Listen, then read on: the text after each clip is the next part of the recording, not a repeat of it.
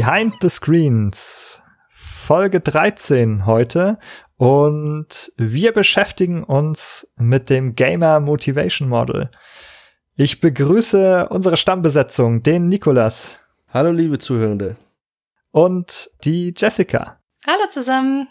Und wir haben uns schon ein paar Mal im Podcast mit dem Gamer Motivation Model beschäftigt. Zuletzt auch wieder in unserer vergangenen Folge, als wir über Roguelikes gesprochen haben.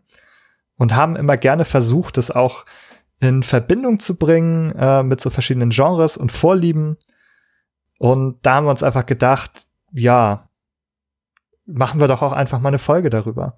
Aber bevor wir so richtig tief in dieses Modell einsteigen und ich erzählen, was es ist, können wir vielleicht es ruhig angehen lassen. Und Nikolas, lass doch erstmal wissen, wir haben letztes Mal über Roguelikes gesprochen. Hast du auch danach noch eins gespielt? In der Tat, Benny. Und zwar bin ich äh, ziemlich den Reizen verfallen des, äh, des ziemlich neu erschienenen, nach langer Early Access Phase, äh, Roguelite-Spiels Hades ist auf, ich glaube, so ziemlich allen wichtigen Plattformen erschienen. Ist ein exzellentes kleines Roguelite, das ich jedem empfehlen kann. Genau, ich habe das auch angefangen zu spielen. Aber also, ich weiß, Leute lieben das total und ich finde das Storytelling auch toll, aber ich habe ehrlich gesagt Dead Cells lieber gespielt. Einfach spielerisch. Habe ich einfach mehr gemocht. Jetzt kriegen wir irgendwelche Hate-Mails von Leuten, die sagen, dass Hades viel besser ist. Aber ich muss mich da vielleicht noch ein bisschen einspielen. Ich habe auch erst so ein paar Runs gemacht. Ich habe erst so zwei Bosse besiegt. Also da, da ist noch Luft nach oben in meinem Hades-Spieltrieb. Äh, ja, ich habe mittlerweile 30 komplettierte Runs auf, auf dem Rücken. Also so langsam öffnet sich mir das Postgame und es macht immer noch Spaß. Also Ah ja, sehr schön. Ja, vielleicht kann ich ja noch gespannt sein. Äh, Jessica, hast du auch Roguelites äh, oder Roguelikes weitergespielt seit der Folge? Tatsächlich ja. ich bin Rogue Legacy tatsächlich irgendwie verfallen. Das habe ich natürlich längst schon abgeschlossen. Bin jetzt in einem zweiten Durchgang. Es macht immer noch sehr viel Spaß und ich bin tatsächlich besser geworden. Erfreulicherweise. Und dann habe ich noch ein ganz, ganz altes Spiel ausgepackt, was ich schon, ich glaube, seit Release nicht mehr gespielt habe, nämlich Dungeon Siege 2 Broken World. Das war das Add-on zu Dungeon Siege 2. Ja, wer hätte es gedacht, aber das habe ich schon ganz, ganz lange nicht mehr angefasst, was mir damals nicht so gut gefallen hatte. Und irgendwie hatte ich jetzt doch Lust, mal zum Podcast hören oder sowas, äh, sowas Entspanntes irgendwie nebenher nochmal zu spielen. Und da bietet sich's ganz gut an. Und ich habe es nicht mehr so im Gedächtnis. Von daher da bin ich gerade ganz zufrieden mit. Ja, okay, also solange du das nur zum Podcast hören machst und nicht auch beim Aufnehmen, denn wir brauchen. Oh, wer weiß. wir brauchen heute wieder deine volle Aufmerksamkeit, denn wir wollen einen psychologischen Blick auf das Gamer Motivation Model werfen. Und ich glaube, wir haben letztes Mal versucht, wenn ich mich da recht entsinne, so die verschiedenen Typen, die es in dem Modell gibt. Da gibt es so Spielerinnen-Typen die so bestimmte Vorlieben haben, das dem, dem Roguelike-Genre zuzuordnen. Mm, da gibt es so sechs große Kategorien. Die sind Action, Social, Mastery, Achievement, Immersion. Wir können auch gerne Immersion sagen auf Deutsch und Creativity. Und ich weiß gar nicht mehr, wo hatten wir das Roguelike eigentlich nochmal einsortiert? Ich glaube hauptsächlich bei Mastery, wenn ich mich nicht täusche, bei Challenge war, glaube ich, unser unser Hauptaugenmerk drauf. Ja, genau. Ich glaube, dem, das, dem kann ich folgen. Und wir hatten, glaube ich, so über Sachen wie Action noch so ein bisschen gesprochen, mhm. ja. aber hatten unseren Fokus auf so Mastery mit der Unterkategorie Challenge gelegt. Ja, weil es doch sehr Spiele sind, die sehr von, von ihren Spielsystemen und ihren schwierigen Levels geprägt sind und ihren Herausforderungen. Und jetzt habt ihr aber einen genaueren Blick bekommen ob das, ob das so stimmt mit diesen Kategorien. Wir haben uns nämlich überlegt, dass wir jeder mal diesen Test ausfüllen. Das könnt auch ihr machen, wenn ihr gerade den Podcast hört. Dann sucht ihr einfach nach Gamer Motivation Model oder Quantic Foundry, dem Anbieter bei Google, und dann kommt ihr auf deren Seite quanticfoundry.com und nur ein oder zwei Klicks weiter könnt ihr quasi euch euer eigenes Profil von euch erstellen lassen und dann sehen, in welchen Bereichen, die wir eben genannt haben, von Action bis Kreativität, Immersion und so weiter, wo ihr landet. Wir haben das jetzt so experimentell quasi einfach mal für uns jeder allein gemacht, um zu sehen, was rauskommt, aber auch um halt mal zu schauen, wie dieses Modell und diese Or Zuordnung zu den Typen eigentlich so tatsächlich zustande kommt. Und Jessica, ich hab, glaube sogar, du hattest diese Idee dazu, wenn ich mich, wenn ich mich erinnere. Erzähl doch mal, was bei dir passiert ist, als du angefangen hast. Ah, oder vielleicht, vielleicht müssen wir, sollen wir noch ein, zwei Worte vielleicht zu dem, zu dem Modell vorher sagen? Vielleicht machen wir das so. Ich gebe trotzdem das Wort an dich. ja, das Modell, du hast schon gesagt, das besteht aus äh, sechs großen Kategorien, die du jetzt auch schon vorgelesen hast und anhand von, na, knapp 50 Fragen sind es, ich meine irgendwas zwischen 40 und 50, die man beantwortet auf einer Skala von jeweils 1 bis 5, also ob man überhaupt nicht zustimmt oder sehr zustimmt, errechnet irgendein Algorithmus quasi dann dieses Modell, das dann am Schluss rauskommt und das uns dann quasi auf diesen Quadranten zuordnet. Und das Ganze passiert mit einem statistischen Verfahren. Genau, vielleicht das ist vielleicht ganz gut. Vielleicht tauchen wir da noch mal ein bisschen ein, dass wir alle, auch die Zuhörenden, so ein gemeinsames Verständnis davon haben, was hier eigentlich passiert. Also was rauskommen soll, ist ja, es gibt sechs Hauptdimensionen, ne? Mhm. Und auf jeder einzelnen kann man sehr, sehr hohen, sehr, sehr hohe Werte haben oder sehr, sehr niedrige Werte ähm, so eine, aus, eine individuelle Ausprägung. Also, ne, ich bin so 30% Action oder ich bin sogar 80% Action. So, so, das, das ist das, was dabei rauskommt. Genau, und diese Prozentzahlen sind quasi immer im Zusammenhang beziehungsweise in Relation zu den anderen Menschen, die diesen Fragebogen ausgefüllt haben. Also wenn ich zum Beispiel eine 70 auf irgendeiner Skala habe, bin ich quasi mehr als 70 Prozent derjenigen, die diesen Fragebogen ausgefüllt haben.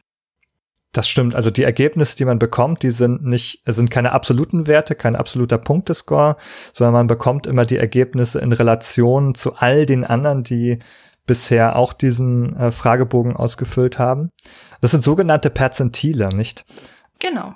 Ein 70 Perzentil sozusagen bedeutet dann, dass man einen höheren Wert hat als 70 Prozent der, der Teilnehmenden. Und dann hast du, hast du schon Faktorenanalyse gesagt? Haben wir dieses. Ich habe das Wort noch nicht genannt. das ist nämlich das statistische Verfahren, das dahinter steht. Äh, Nikolas, du kennst auch die Faktorenanalyse. Ja. Das ist das äh, statistische Verfahren, was die Autoren des Modells hier äh, ihrem Modell zugrunde legen. Was man sich dabei vergegenwärtigen muss, ist, das ist zuallererst also kein theoriegeleitetes Modell. Das heißt, natürlich liegen, äh, liegen theoretische Forschungen diesen, äh, diesem Modell zugrunde, aber zuallererst schöpft das Modell seine äh, Variablen aus der Datenlage, aus gesammelten Daten, die über Fragebögen von äh, mittlerweile über 100, mehreren hunderttausend Menschen auf der ganzen Welt äh, gesammelt worden sind. Und äh, das Ziel dieses Verfahrens ist es, sich einen Reim zu machen aus den Motivationen und Motiven, die der Anziehungskraft von Spielenden für verschiedene Menschen, für verschiedene Spielertypen, die denen zugrunde liegen. Ja, Benny, wie, wie muss man sich das denn vorstellen, dieses Verfahren? Was wird da ge konkret gemacht? Also erstmal ist es soweit richtig, was du auch gesagt hast natürlich. Es gibt so zwei Varianten der äh, Faktorenanalyse. So eine explorative, die du auch gerade beschrieben hast, wo man vorher sagt, ich weiß gar nichts über meine, über meine Daten, also ich habe keine theoretischen Annahmen. Und man kann das auch konfirmatorisch machen. Das bedeutet, man sagt dem Modell schon, was für Dimensionen oder wie viele Dimensionen und Kategorien man da erwartet ich kann mir vorstellen, dass sie das auch gemacht haben, dass die diese sechs Bereiche auch schon so ein bisschen erwartet haben, zumindest in dem, in dem aktuellen Modell. Sie beziehen sich auf, auf eine ältere Studie, wo es, glaube ich, vier Bereiche gab, zu einem früheren Zeitpunkt. Hm, das ist allerdings auch so ein bisschen unklar. Man kann so gar nicht so weit hinter diese Kulissen äh, schauen. Quantic Foundry ist so ein, ein wirtschaftliches Unternehmen. Ich glaube, die, also im Marktforschungsbereich siedeln äh, sie sich auch selbst an. Und diese Daten sind zwar mit solchen wissenschaftlichen Methoden erhoben, aber sie sind, werden nicht zu wissenschaftlichen Zwecken im engeren Sinne genutzt, sondern das muss man ganz klar sagen, das ist ein wirtschaftliches Unternehmen, das wird auch zu wirtschaftlichen Zwecken genutzt. Und die, sie gewähren auch gar keine Einsicht äh, in diese Daten und auch nicht so genau in die, äh, in die Verfahren, wie genau sie eingesetzt werden. Grundsätzlich ist es aber so, dass man versucht sozusagen von diesen Antworten, die Leute geben, also man stellt jetzt zehn Fragen oder 30 Fragen und jeweils ein, ein paar dieser Fragen zielen auf Action ab und ein paar dieser Fragen zielen auf Immersion ab. Und dann sagt man meinetwegen vielleicht fünf oder sechs Fragen für jede Kategorie gibt es und dann sagt man, okay, und dies, aus dieser Summe dieser, dieser Antworten, daraus versuchen wir jetzt einen Rückschluss zu ziehen auf die tatsächliche Einstellung, also wie sehr jemand Wert legt und interessiert ist an Action oder Immersion. Jessica, habe ich das soweit richtig gesagt? Hast du dem was hinzuzufügen? nee, ich glaube, das hast du schon ganz gut gesagt. Also es geht quasi darum, so die latenten Faktoren, die dem Ganzen vielleicht zugrunde liegen, quasi herauszufinden und eben nicht, indem wir jetzt uns überlegen, okay, die und die Frage passt vielleicht am ehesten in die Kategorie. Und jemand, der Action sucht, wird vielleicht dann diese Frage so beantworten, sondern die Idee ist quasi zu schauen, okay, wenn wir jetzt zum Beispiel vier Fragen haben, die, wenn wir davon ausgehen, zum Beispiel auf Action laden, dann müsste man davon ausgehen, dass jemand, der Action sucht, alle diese Fragen relativ hoch beantworten wird. Und wenn dem so ist, dann müsste das Modell eben das auch finden und sagen, okay, diese vier Fragen, die haben alle was miteinander zu tun. Das heißt, das wäre dann ein Faktor dieses Modells höchstwahrscheinlich. Das heißt, also das jetzt schon einige Fachbegriffe auch benutzt dabei. Das müssen wir vielleicht nochmal nach und nach erklären. Also die Faktoren, bei denen man in der Faktorenanalyse spricht, das sind diese, diese latenten, sogenannten versteckten äh, Variablen oder Eigenschaften, auf die man eigentlich hinaus möchte. Aber ich kann jetzt, wenn ich zu einem Menschen gehe, kann ich mit dem Maßband jetzt keine Stelle an dem finden, wo ich messen kann, wie groß sein Interesse an, an Action ist.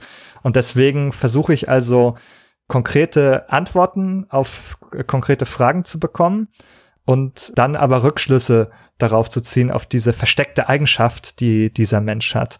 Das ist sozusagen das Latente, ähm, von dem man hier spricht. Ja, diese Methode, die erinnert mich ein bisschen an die naturwissenschaftliche Methode allgemein, in dem Sinne, dass man sich einem Chaos an Erscheinungen oder in diesem Fall an Daten gegenüber sieht. Man möchte dieses sich nun erklären, indem man äh, durch Abstraktion übergeordnete Kategorien findet, auf denen sich so eine Art äh, Erklärung für dieses Chaos einem offenbart. Nun muss man aber dazu sagen, dass die Faktorenanalyse allein als ein rein statistisches Verfahren zunächst mal keine wissenschaftliche Herangehensweise alleine sicherstellt. Die ist nicht ähm, hinreichend dafür sondern es ist ganz entscheidend, was man in dieses System auch noch mit einbringt an theoretischen Überlegungen äh, und so weiter. Wenn man nur Datenmüll hineingibt, wird man am Ende auch nur übergeordnete Müllkategorien dann herausfinden. Theorie ist ein ganz gutes Stichwort. Wir haben uns schon fast in diesem Methodensprech ein bisschen verloren. Die eigentliche Idee, also die theoretische Idee, darauf sollten wir vielleicht noch eingehen, ist ja, dass Menschen unterschiedliche Vorlieben haben das haben wir festgestellt, wir mögen nicht alle die gleichen Spiele zum Beispiel, sondern wir neigen dazu zu unterschiedlichen Vorlieben. Und das ist die Idee dahinter, dem auf die Schliche zu kommen. Also was sind die verschiedenen Motive, die eine Person haben kann, warum sie ein Spiel spielt. Also ich möchte was erleben. Das ist, das ist mein Grund. Ich möchte was sehen, Schauwerte, es soll was passieren. Der, der Affe soll was machen. Ich, ich muss hier am Käfig rütteln das wäre sozusagen so ein Motiv eben für was, was hier Action genannt wird. Und die Idee ist eben, also möglichst erschöpfend diese verschiedenen Motive zu erkennen und die eben auch dann in den einzelnen Personen, in den Individuen wiederzufinden durch geschicktes Fragen. Puh. So viel Statistik. so viel Statistik, so viel Wissenschaft, so viel Theorie. Ja. Mm, also wir können davon ausgehen, dass die sich ein bisschen was schon vorher dabei gedacht haben bei ihren Fragen und bei ihren Kategorien. Ja. Da hat schon mal jemand im, im Ohrensessel gesessen. Ob das jetzt die Wahrheit ist und die wirklich alles herausgefunden haben, was es da herauszufinden gibt, das steht natürlich trotzdem in Frage. Ja, auch weil die Sachen eben nur begrenzt einsehbar sind da können wir vielleicht später nochmal drauf zu sprechen kommen. Einerseits erschwert es uns das jetzt, dort ganz in die Tiefe zu gehen, mit diesen ganzen auch wissenschaftlich, methodischen, statistischen ähm, Geschichten.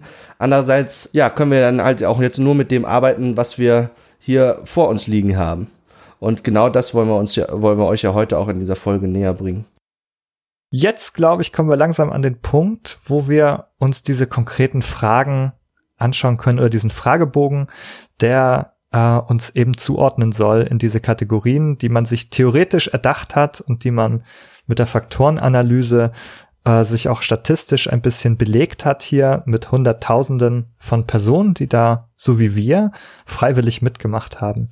Vielleicht, Jessica, magst du uns ein bisschen durch diese Umfrage äh, führen für den Anfang? Womit geht das eigentlich los? also zuerst geht's mal damit los mit so ein paar demografischen Angaben, wie das im Fachsprech so schön heißt, also sowas wie Alter, Geschlecht, solche Geschichten. Dann wird man gefragt, welche kürzlich erschienenen Spiele man besonders gerne gespielt hat und ähm, auf was für Plattformen man spielt und solche Geschichten. Und dann kommen wir in, ich glaube, vier Kategorien, wenn mich gerade nicht alles täuscht an Fragen, die uns dann gestellt werden. Und von denen sind es dann insgesamt 40 Stück. Und ich habe leider die Überschrift des ersten, der ersten Fragerunde nicht. Aber ich glaube, da ist, wie sehr ähm, man bestimmte Fragen, die dann eben nach und nach kommen, wie gerne man das im Spiel jeweils tut. Und wie vorhin schon gesagt, es ist immer quasi eine Antwortskala von ähm, nicht mit Zahlen, aber quasi von eins bis fünf, also überhaupt, es interessiert mich überhaupt nicht, bis ähm, es ist zum Beispiel sehr, also es ist nicht wichtig für mich, überhaupt nicht, bis es ist sehr wichtig für mich zum Beispiel. Ich habe mir drei Kategorien notiert. Die habe ich nämlich extra aufgeschrieben. Ich kann dir auch nochmal sagen, wie die genau lauten. Also die Umfrage ist erstmal nur auf Englisch. Ja. Hm, Jetzt ist übrigens, glaube ich, für euch der letzte Zeitpunkt gekommen, wenn ihr zuhört, äh, die nochmal selber durchzuführen, bevor wir alles darüber erzählen. Macht das auf jeden Fall. Es geht ganz schnell, ganz wenige Minuten habt ihr das durchgeklickt. Äh, ihr müsst euch natürlich bewusst sein, dass ihr damit sozusagen dem wirtschaftlichen Unternehmen ein paar Daten zum Nulltarif spendet. Aber wenn das okay für euch ist, wenn ihr neugierig seid, macht das einfach mal. Die Fragen, die dann kommen, sind in den drei Bereichen. Der erste heißt, was ist dir wichtig in einem Spiel? Das zweite ist, was genießt du in einem Spiel? Was äh, gefällt dir sehr gut? Und dann kommt nach einem Bereich, wie oft tust du bestimmte Dinge beim Spielen? Also eine ist so, was finde ich wichtig, andere, was gefällt mir, mehr so affektiv, emotional und das andere so quasi soll ich dann einschätzen, ist eher so auf Handlungsebene, wie oft handle ich. Vielleicht kann man das so diesen drei Bereichen einmal Einstellung, einmal Emotion oder Gefühl irgendwie und einmal so hm, Beobachtung, Handlung? Handlung, Handlung, Verhalten, Verhaltensebene, ja. Hm. hm. Ja, ist eigentlich ganz klug. Also ich hatte mir zu den zwei anderen, das, die hatte ich auch gescreenshottet, aber das erste nicht. Aber du hast recht, das gibt so ein bisschen so ein Muster, dass man so so ganz gut auch viele Bereiche abdeckt tatsächlich. Also so diese Psychosachen mit Erleben, Emotionen, Verhalten. Mhm. Wollen wir uns mal Fragen anschauen? Lass uns das machen. Nikolas, hast du auch schon die Fragen vor dir? Ja, möglicherweise haben jetzt unsere Zuhörenden sich gerade durch die Fragen geklickt, erinnern sich noch an ein paar. Dort in dem Fragebogen werden so Sachen gefragt wie wie, wie wichtig ist es dir, die Hintergrundgeschichte der Hauptcharaktere äh, kennenzulernen. Und dann kann man antworten, ist mir das äh, überhaupt nicht wichtig, ist mir das extrem wichtig oder ist es irgendwas dazwischen? Und jeder Zuhörende wird sich möglicherweise dort irgendwo auf diesem Spektrum zwischen extrem wichtig und unwichtig selbst einordnen können. Und möglicherweise wird sich das äh, bei vielen von uns unterscheiden. Oh, ich habe hier gleich die erste interessante Beobachtung bei diesen Fragen. Und zwar gibt's immer so eine Grundsatzfrage, wenn man, wenn man solche Fragebögen gestaltet. Und zwar ist die, zwingt man Leute sozusagen eine äh, Entscheidung zu treffen, dass sie sozusagen etwas als mehr oder weniger wichtig bewerten oder lässt man ihnen eine Mittelkategorie, wo man sagen kann, so ich lieg genau in der Mitte. Und manchmal findet man, ja, okay, ich möchte Leuten das erlauben, aber manchmal sagt man, nee, ich möchte jetzt, dass die wirklich eine Entscheidung treffen, eher ja oder eher nein. Und hier ist es aber so, dass es diese Mittelkategorie gibt. Es ist fünfstufig und man kann quasi so auf einer drei in der Mitte liegen. Ja. Und zeitgleich sind die Ränder wiederum ja, also die Ränder dieser Skala mit not at all important und extremely important auch nicht ganz symmetrisch, oder? Also, weil, also not at all important, wenn ich mir das angucke, das markiert quasi die Nulllinie. Das ist absolut nicht wichtig. Null Wichtigkeit. Und extremely important ist so ein bisschen unklar, ne? Also, ist das jetzt äh, das Wichtigste?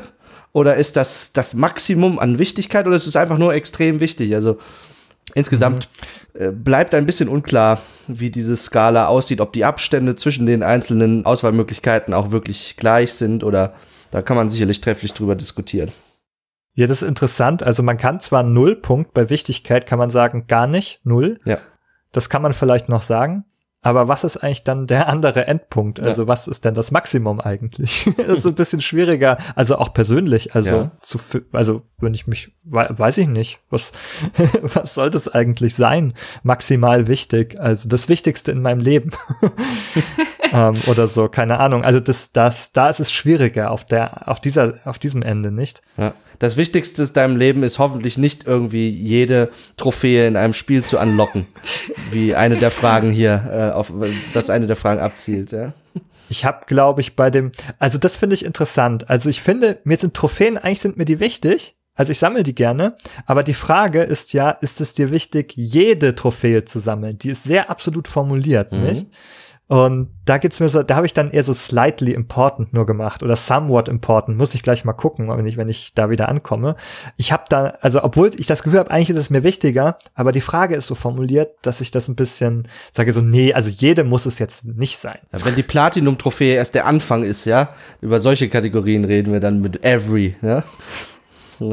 Ich finde, das ist, ist auch grundsätzlich nicht nur jetzt bei diesem speziellen Fragebogen, sondern ganz grundsätzlich bei diesen ganzen Fragebögen, auch wenn sie jetzt irgendwelche Persönlichkeitsmerkmale oder sowas abfragen, da hast du ja auch meistens genau solche Skalen von von not at all bis extremely oder wie auch immer es jetzt ganz genau formuliert ist, aber das ist eine relativ beliebte Formulierung tatsächlich auch. Und ich finde, da ist grundsätzlich nicht nur das von euch eben auch schon angesprochene Problem da, dass man eben gar nicht genau was weiß, was es extremely important eigentlich bedeutet, sondern das Problem ja auch noch ist, was jetzt gerade so ein bisschen zur Sprache kam und was ich auch an vielen Stellen hatte, dass ich mir dachte, es kommt sehr auf das Spiel an bei mir. Also es gibt Spiele, bei denen mir das sehr wichtig ist, wirklich alles zu erkunden und alle möglichen Achievements zu sammeln. Und es gibt Spiele, bei denen mir das einfach so völlig egal ist. Und das kann man natürlich in so einem Fragebogen überhaupt nicht abfragen. Oder wir haben ja auch so eine Social-Kategorie, wo dann gefragt wird, ähm, ob man gerne mit anderen Menschen spielt. Wo ich mir dachte, ja, ich spiele sehr gerne mit anderen Menschen, die ich kenne, aber mit Menschen, die ich nicht kenne, mag ich jetzt nicht unbedingt ständig spielen. Und das sind alles Dinge, die so ein Fragebogen einfach natürlich auch nicht abbilden kann. Weil das Ziel schlussendlich natürlich ist, dass man es irgendwie dass am Schluss Zahlen rauskommen und dass ich mit diesen Zahlen was machen kann. Und in dem Fall eben eine Hauptkomponentenanalyse, also eine Art von Faktorenanalyse drüber rechnen kann. Und da fällt immer was hinten runter natürlich. Das ist sehr interessant, dass du das so doch mal angesprochen hast, dass man manchmal sich fragt, hm, wie ist es gemeint oder soll ich jetzt so denken oder so? Das ist etwas, was mir auch bei meiner eigenen Forschung in der Vergangenheit mal aufgefallen ist, dass es eigentlich ähm, auch so ein Fragebogen ist eigentlich eine Kommunikationssituation. Ne? Also diese. Fragebogenersteller oder Quantic Foundry sitzt quasi mit mir am Tisch in einem Gespräch und stellt mir eine Frage und ich muss dann sozusagen interpretieren so oder ich antworte so, wie ich glaube, dass es gemeint ist. Ne? Oder jeder von uns und jede von uns macht sich ein eigenes Bild davon in dieser Kommunikationssituation, worauf die Person hinaus möchte und so antwortet man dann so ein bisschen. Und das, das Schlimme daran ist natürlich, dass Leute sehr unterschiedliche Eindrücke dann davon haben. Und einige Leute denken vielleicht viel darüber nach, was, wie ist das gemeint? Und einige denken vielleicht gar nicht darüber nach und machen einfach. Und so hat man natürlich so ein bisschen solche Probleme, dass eigentlich ein Mensch gar nicht genauso reagiert wie ein anderer, weil das sich andere Vorstellungen macht. Aber ich habe jetzt hier, wir hatten jetzt schon ein paar Fragen, vielleicht ist es ganz interessant, auch für, für die, die zuhören, nochmal uns beispielhaft so paar, bei so ein paar Sachen auch einzuordnen. Bei den Trophies und Achievements und Erfolgen. Wie habt ihr euch da eingeordnet? Also das Item war nochmal, ich lese es vor, äh, wie wichtig, also how important is getting every possible star slash trophy slash unlock in a game. Und dann die Einordnung auf der bekannten Skala. Und wenn ich mich da jetzt selbst einordnen will, müsste, oder so wie ich mich eingeordnet habe, würde ich dort bei, äh, bei slightly important landen.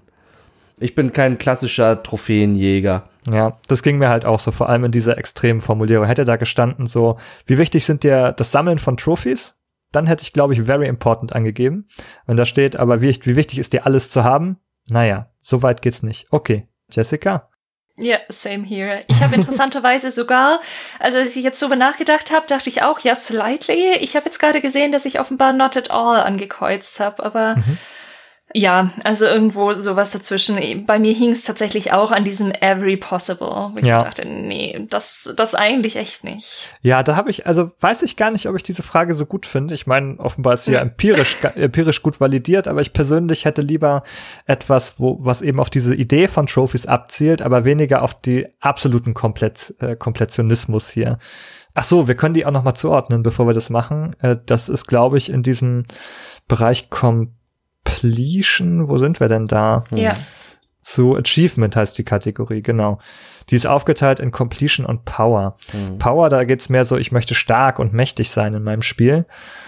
Und Completion ist einfach alles sammeln, was es gibt. Alles, jeden Unlock, jeden einzelnen. Und da können wir uns mal eben angucken, denn die Autoren der Studie, die haben so beispielhaft skizziert, wie sie sich einen Spieler vorstellen, der hoch in der Achievement-Kategorie scored und ein Spieler, der niedrig scored. Wir können ja mal gucken, ob das jetzt intuitiv äh, mit unserer, ob wir uns da äh, gut dargestellt fühlen mit der Einordnung, wie die Autoren das vorgenommen haben.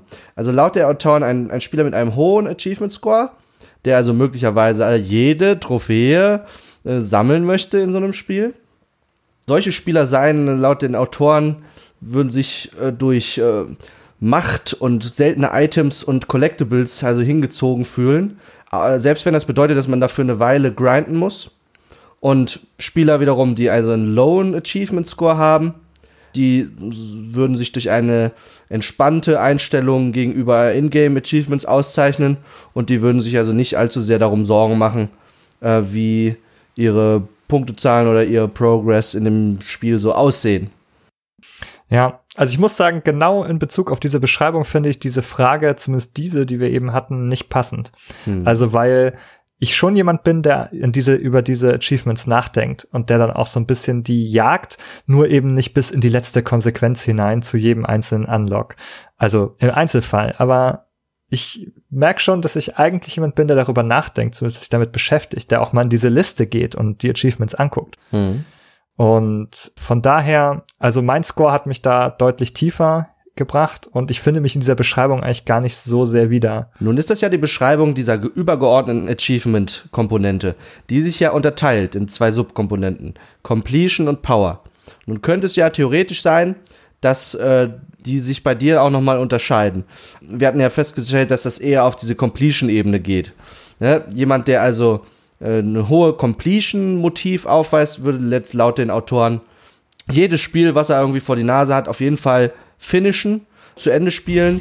Die wollen jede Mission anlocken, jedes Collectible finden, jede versteckte Location finden und so weiter.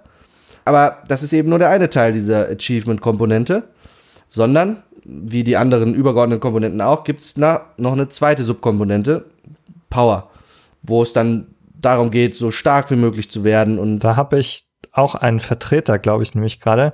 Die, bei mir ist es die erste Frage, glaube ich, gewesen. Äh, äh, geht darum, wie, wie wichtig ist es. Und das ist Acquiring Powerful Weapons and Artifacts. Mhm.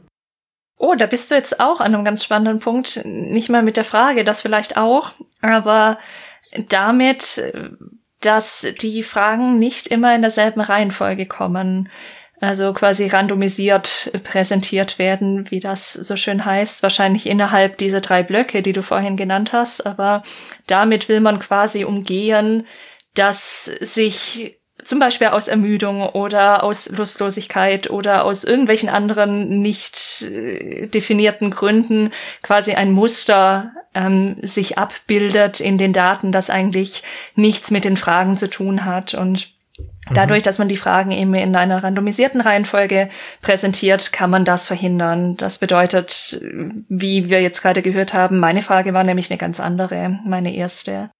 Ja, genau. Und das ist also für die Zuhörenden Vielleicht habt ihr das selbst an euch beobachten können, wenn ihr so einen Fragebogen ausfüllt. Manch einer von äh, euch mag vielleicht das Bedürfnis haben, zum Beispiel konsistent zu erscheinen in seinem Antwortverhalten. Das heißt, äh, wenn man eine Frage beantwortet, denkt man zurück, wie habe ich die letzten Fragen beantwortet und also das muss jetzt schon dazu passen, auch irgendwie so, ne, wie ich jetzt antworte, weil sonst erscheine ich ja irgendwie erratisch und irgendwie, äh, was gibt denn das für ein Bild von mir ab, ne? Da spielt es auch eine Rolle, welches Bild man von sich selber hat. Und das sind eben alles so Effekte, die es gibt, wenn man Fragebögen ausfüllt und denen die Autoren hier in dem Fall durch eine zufällige Reihenfolge der Fragen irgendwie begegnen wollen. Genau, es könnte auch zum Beispiel sein, dass du jetzt die erste Frage immer zu um von Power handelt, dass das so ein bisschen halt so ein ein Effekt hat, der der einen Anker setzt, dass man dann immer sozusagen dass das Ganze sozusagen unter dem Stern immer von Power steht, welche Fragen man als nächstes beantwortet, dann denkt man immer noch an die Power-Frage zurück, weil die als erstes war. Und also solche Effekte, die irgendwie aus dieser Reihenfolge hervorgehen, wie die äh, Fragen erscheinen, den versucht man vorzubeugen. Manchmal ist es sogar noch so, dass es parallele Fragen gibt, dass man also sozusagen sogar den Fall haben kann, dass äh, eine Person Fragen hat, die eine andere Person nicht beantwortet. Das weiß ich gar nicht, ob das hier ist. Ich glaube nicht. Mm, das finden wir im Zweifel, merken wir das sonst, wenn wir darüber sprechen. Aber genau, das sind alles Effekte, an die man denken muss, wenn man so einen Fragebogen macht. Das ist gut, dass sie daran gedacht haben. Das ist auch der Standard. Genau, also bei mir kam diese Powerful Weapons Frage zuerst und ich wollte jetzt nochmal von euch wissen. Ich liege dabei somewhat important. Kommt drauf an. Wie ist es bei euch? Ich habe äh, very important angekreuzt. Ich genieße doch schon diese Power Fantasy was weiß ich, in, in, in Final Fantasy X diese Ultima Weapons mir alle zu snatchen. Da habe ich schon Freude dran. Aber, und da überschneidet sich vielleicht wieder mit einer anderen Kategorie, vor allen Dingen, wenn dahinter eine äh, schwierige Challenge steht. Das wird hier durch die Frage nicht abgedeckt. Wenn ich die einfach so geschenkt bekomme im Spiel oder so, da habe ich da keine Freude dran. Die ist ganz eng verknüpft mit anderen Faktoren. Eine wichtige Sache, das zu fragen, aber möglicherweise auch, also jetzt an meinem Fall gesehen, ein bisschen schwierig, das nur mit dieser, in dieser Frageform so zu beantworten. Aber gut, deswegen sammelt man dort ja auch im Fragebogen noch zu anderen äh, Konstrukten. Aber wie sieht das aus, Jessica, bei dir? Wie hast du da geantwortet? Ja, ich habe es jetzt, ich habe jetzt tatsächlich auch gefunden und ähm, es ist tatsächlich auch so, dass ich auch very important angekreuzt habe weil ich das auch immer natürlich spannend finde, was es alles an Gegenständen gibt und dann natürlich die Chancen besser stehen, dass man das Spiel gewinnt. Und von daher bin ich da immer ganz froh, mit mächtigen Dingen ausgestattet zu sein, um dann möglichst, möglichst entspannt auch durch das Spiel zu kommen. Das ist ja eine total taktische Überlegung von dir. Wie hoch hast mhm. du denn mhm. bei der Strategiefrage gescored? Es uh. gibt irgend so eine, wie gerne man strategisch ja. vorgeht. Bist du da mhm. jetzt weit oben? Moment, die, die extra Frage dazu finde ich jetzt auf die Schnelle nicht. Ich habe bei Strategy, bei dieser Unter, äh, bei dieser Subkategorie habe ich 65 Prozent. Ah ja, das ist ja schon mehr ah. als die Hälfte der, also du bist schon mhm. etwas strategischer als die Hälfte der Leute. Ja. Ja, habt ihr in diesem Bereich dieser, also im ersten Abschnitt zu, was ist dir wichtig, was ist important, ähm, habt ihr noch interessante Fragen, über die ihr sprechen wollt? Ich fand noch schön ähm, pretending to be uh, pretending that I am someone or somewhere else fand mhm. ich noch Fand ich noch eine spannende Frage. Ich habe interessanterweise slightly important angekreuzt, aber ich glaube auch deswegen, weil es wieder super abhängig vom Spiel ist. Es gibt Spiele, bei denen ich wirklich Lust habe, auch wirklich mich voll und ganz in eine andere Rolle hineinzuversetzen und vielleicht auch auf äh, Weisen zu handeln, die meinem eigenen Charakter völlig ähm, nicht entsprechen. Aber ganz oft merke ich, dass ich, wenn ich die Wahl habe, dann doch eher wieder so handle, wie ich es äh, von mir aus oder in meiner Person selber auch tun würde. Deswegen habe ich da eher mal slightly mhm. important angekreuzt. Aber es ist auch sowas, ich hätte jetzt auch somewhat ankreuzen können und für, für manche Spiele sogar very. Also es ist auch wieder sehr spielabhängig. Die Idee ist so ein bisschen so, wenn du jetzt ein Spiel aussuchen würdest, wie wichtig wäre dir, dass das Spiel dir jetzt diese Möglichkeit bietet, ja. dass du jemand anderes sein kannst. So, also ich meine, das ist jetzt mein Verständnis dieser Frage. Da sind wir wieder genau bei dem Thema der Kommunikationssituation. Du hast die Frage, glaube ich, ein bisschen anders verstanden, als ich sie jetzt für mich auslege. Ich denke immer so, wenn ne, wie wichtig wäre mir das, wenn ich jetzt mir ein Spiel aussuche, was ich jetzt spielen möchte. Ich glaube, schlussendlich war das dann tatsächlich auch das das, weswegen ich slightly important angekreuzt habe. Ich weiß äh, oder ich glaube, dass ich das bei dieser Frage speziell nicht im Hinterkopf hatte, aber ich weiß, dass ich bei manchen Fragen aufgrund dessen so angekreuzt habe, wie ich angekreuzt habe, wegen genau diesen diesem Gedanken. Also es, die Frage zielt auf was Interessantes ab, ne? Also da geht's ja darum, äh, sich in die Rolle eines einer anderen eines anderen fremden Charakters quasi so hineinzuversetzen, so ein bisschen jemand anderes zu sein. Das beinhaltet für mich ja so ein bisschen dieses, ähm, diese klischeehafte Vorstellung von Videospielern als Eskapisten, die also ihrer eigenen Welt entfliehen, sich in diese fremde Welt hineinbegeben, vielleicht eine fremde Rolle einnehmen. Und äh, die Autoren selbst äh, haben in einer Reihe von GDC Talks, Game Developers Conference, die auf YouTube auch abrufbar sind, die wir gerne auch in den Show Notes verlinken, auch dazu Stellung bezogen und haben eigentlich aus, aus Grund, äh, aufgrund ihrer Daten den Befund extrahiert, dass eigentlich Spieler sich die Art und Spiele suchen, die mehr ihrer Identität entspricht. Das heißt, dass sie eigentlich eine größere Freude daran haben, ja, ein Spiel zu finden, wo diese Passung von den Motiven äh, da ist und äh, dass nicht unbedingt das Eskapistische im Vordergrund steht. Aber wenn das Eskapistische oder zumindest die Idee, etwas an, in eine andere Welt zu gehen und eine andere Person zu sein, wenn die für mich im Vordergrund steht, persönlich, dann score ich in diesem Bereich Immersion bei Fantasy hoch hm. oder höher als andere darauf zielt diese Frage, glaube ich, ab, wenn ich in diese Tabelle ja. schaue. Bei Immersion gibt's Fantasy und da steht wortwörtlich drunter Being Someone Else, ja. Somewhere Else. Ob man es Eskapismus im einzelnen Fall immer nennen möchte, also ist, weiß ich nicht, also kann sein, aber auf jeden Fall dieses jemand anders sein, das ist unter Fantasy hier. Glaube ich, habe das somewhat important dazu angegeben, zu diesem jemand anders sein. Also es, für mich, also ich finde es schon ganz interessant. Hm, ich bin aber auch so ein bisschen wie, wie du, Jessica. Ich tendiere auch dazu, dass ich gerne selber Figuren gestalte und die dann auch so ein bisschen so handeln lasse, wie ich möchte. Und die Idee, wenn man jemand anders spielt, dann lässt man den halt auch anders oder die auch anders handeln. Ne? Dann überlegt man sich, ja, wie würde jetzt denn der Gerald in dieser Situation reagieren? Ähm, vielleicht.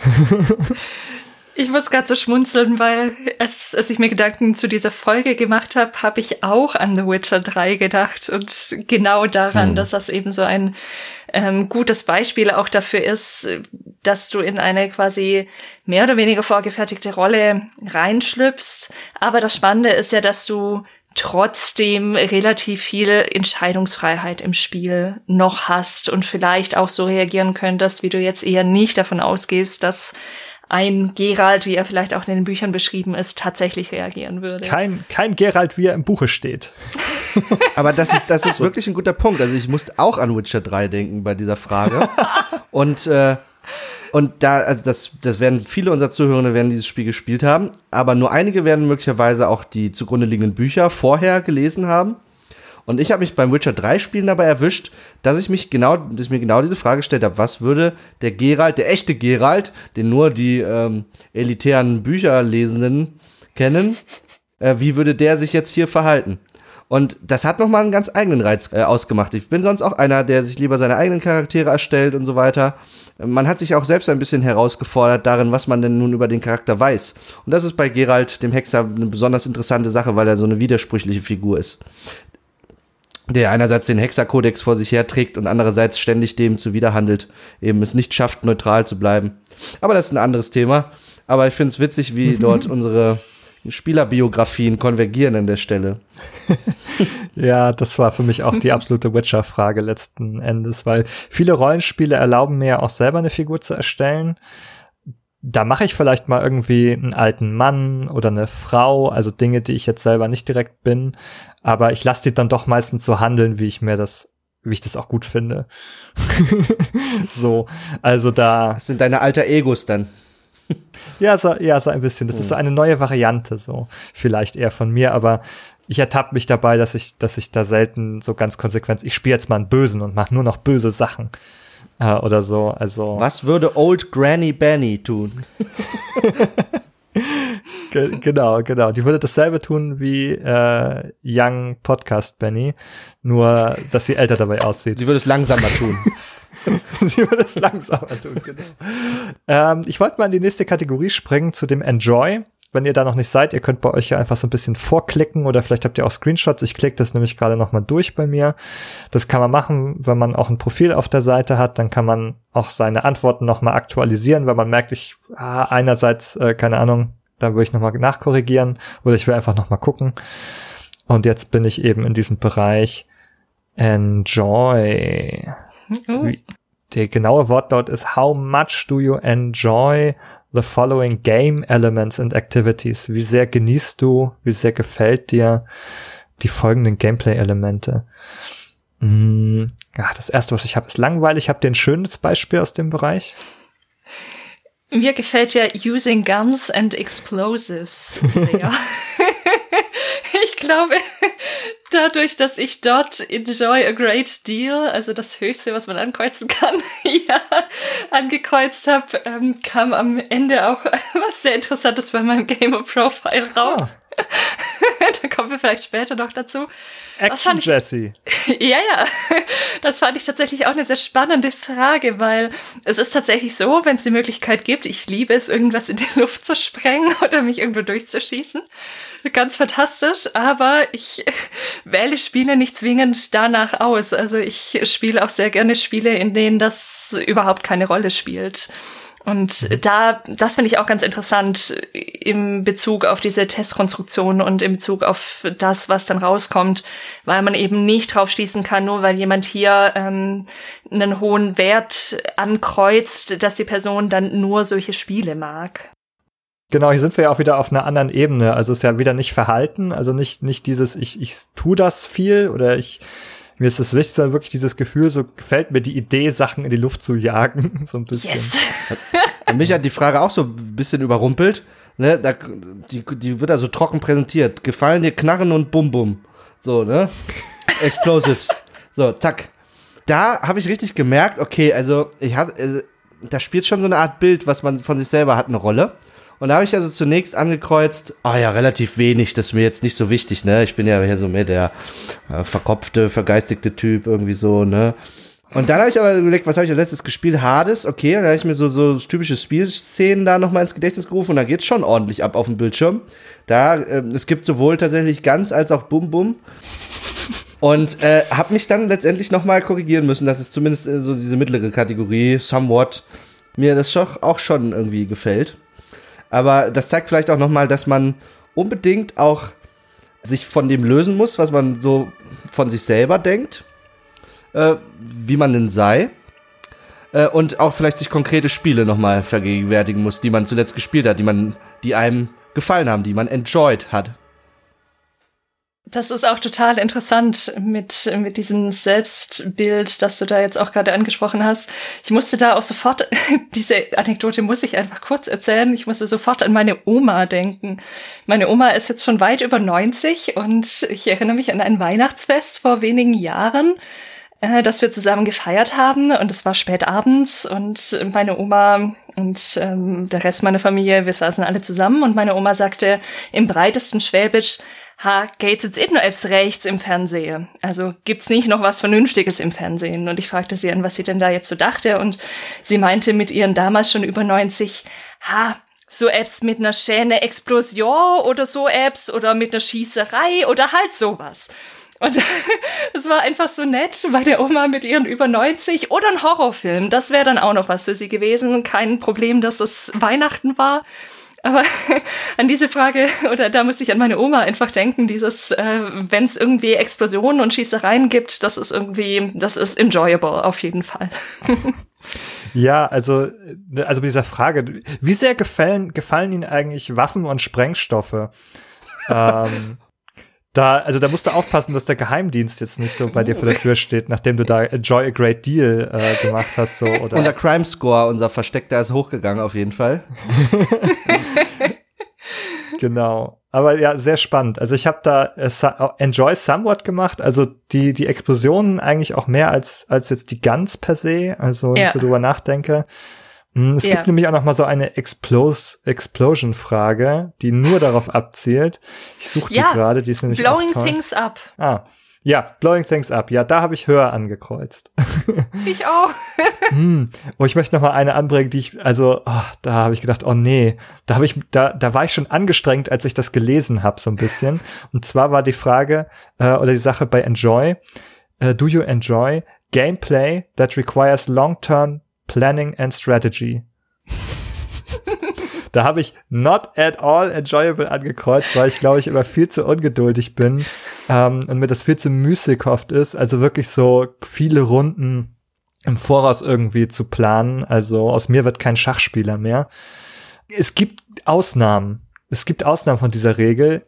Aber die sind wirklich für mich eher Ausnahmen. Aber vielleicht könnte ich Enjoy a Little machen. Ich spiele ja ganz gerne mal so Magic oder Yu-Gi-Oh! so auch digital. Da muss man ja auch so Runden planen. Da gefällt mir das. Ja. Aber klassische Strategiespiele, da bin ich raus. Wie ist es bei euch? Also ich habe da zum Beispiel Enjoy a Lot angekreuzt, weil für mich gibt's äh, und ich bin jetzt gerade am überlegen, ob ich nicht Enjoy a Great Deal, ich mache Enjoy a Great Deal draus. So, was soll's, Onkel Scholz. es gibt für mich nichts Größeres als irgendwie so ein Plan, den man so macht, äh, dann irgendwie 40 Spielstunden später oder so, dann endlich zum äh, sich entwickeln zu sehen.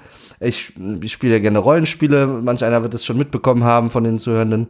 Und also, meine, bevor ich so ein Spiel anfasse, bin ich eigentlich schon mit meinem Endgame-Bild beschäftigt, auf dem ich dann hinarbeite. Äh, das ganze Early, Mid und Late Game hin.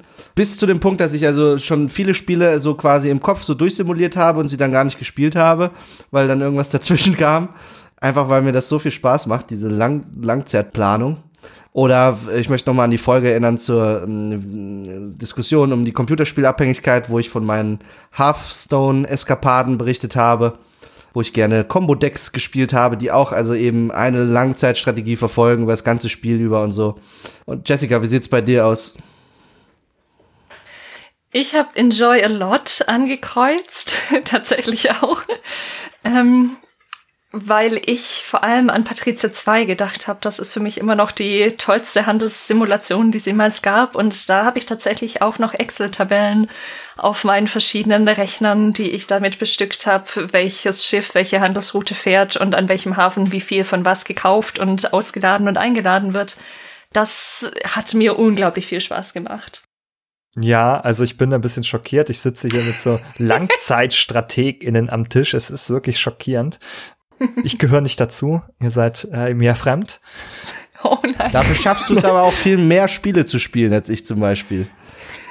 mm, ja, stimmt. Ja, wenn man so die Deep Dives macht, dann ähm, ist man, ist, spielt man in die Tiefe und ja, also das stimmt. Ich bin mehr so in der Breite unterwegs und nehme mir dann oft nicht die Zeit, auch in diese interessanten, also durchaus manchmal interessanten Sphären einzusteigen, wenn man sich äh, länger mit einer, einer Sache beschäftigt. Hm, ich würde noch mal eine Frage kurz nur hervorheben aus dem Enjoy-Bereich, und zwar Gameplay that requires quick reaction times. Also ich glaube, da gibt es einen Alterseffekt äh, darüber, ob Leute das noch, ob Leuten das noch Spaß macht. Ein bisschen nimmt ja die Reaktionsfähigkeit im Alter durchaus ab. Ähm, deswegen habe ich mich da jetzt in der Mitte platziert. Aber vielleicht in ein paar Jahren bin ich dann nur noch bei Enjoy a Little. ich habe tatsächlich auch Enjoy Somewhat angekreuzt, also genau wie du, Ben. Ich glaube, das ist auch so ein bisschen so ein Altersding und ja, also manchmal gerne. Es gibt Quicktime-Events, die ich wunderbar finde, aber an vielen Stellen mag ich es auch, wenn ich nicht, wenn ich nicht auf die Millisekunde genau korrekt äh, an, äh, also reagieren muss. Gerade wenn ich irgendwie müde bin oder einen anstrengenden Tag hatte, dann brauche ich das nicht auch noch. Ich habe mich ja auch für die Mittelkategorie entschieden, aber was du gesagt hast, Benny, mit dem Alterseffekt, äh, in dem Fall haben auch die Autoren in einem GDC-Talk äh, was dazu gesagt. Und zwar mh, mm, schien es so, als seien die Daten irgendwie, als gäbe es da systematische Effekte des Geschlechts. Also als würden Frauen und Männer dort unterschiedlich antworten und als würden Frauen eher in Richtung ihres Geschlechtsstereotyps tatsächlich äh, die Fragen beantworten. Und die haben sich das nochmal genauer angeschaut und tatsächlich haben sie gefunden, also dieser Effekt, wenn er da ist, ist ziemlich unwichtig im Gegensatz zu den Alterseffekten. Also die haben dort tatsächlich in ihren Daten großen Alterseffekt gefunden, was heißt, dass also ältere Spieler sich im Schnitt anders äh, dort andere Motive eine Rolle spielen, warum sie sich für ein Spiel äh, entscheiden und das ihnen gefällt, als bei den jüngeren Spielern und dass dieser Unterschied sehr viel gewichtiger ausfällt als der Unterschied zwischen Geschlechtern.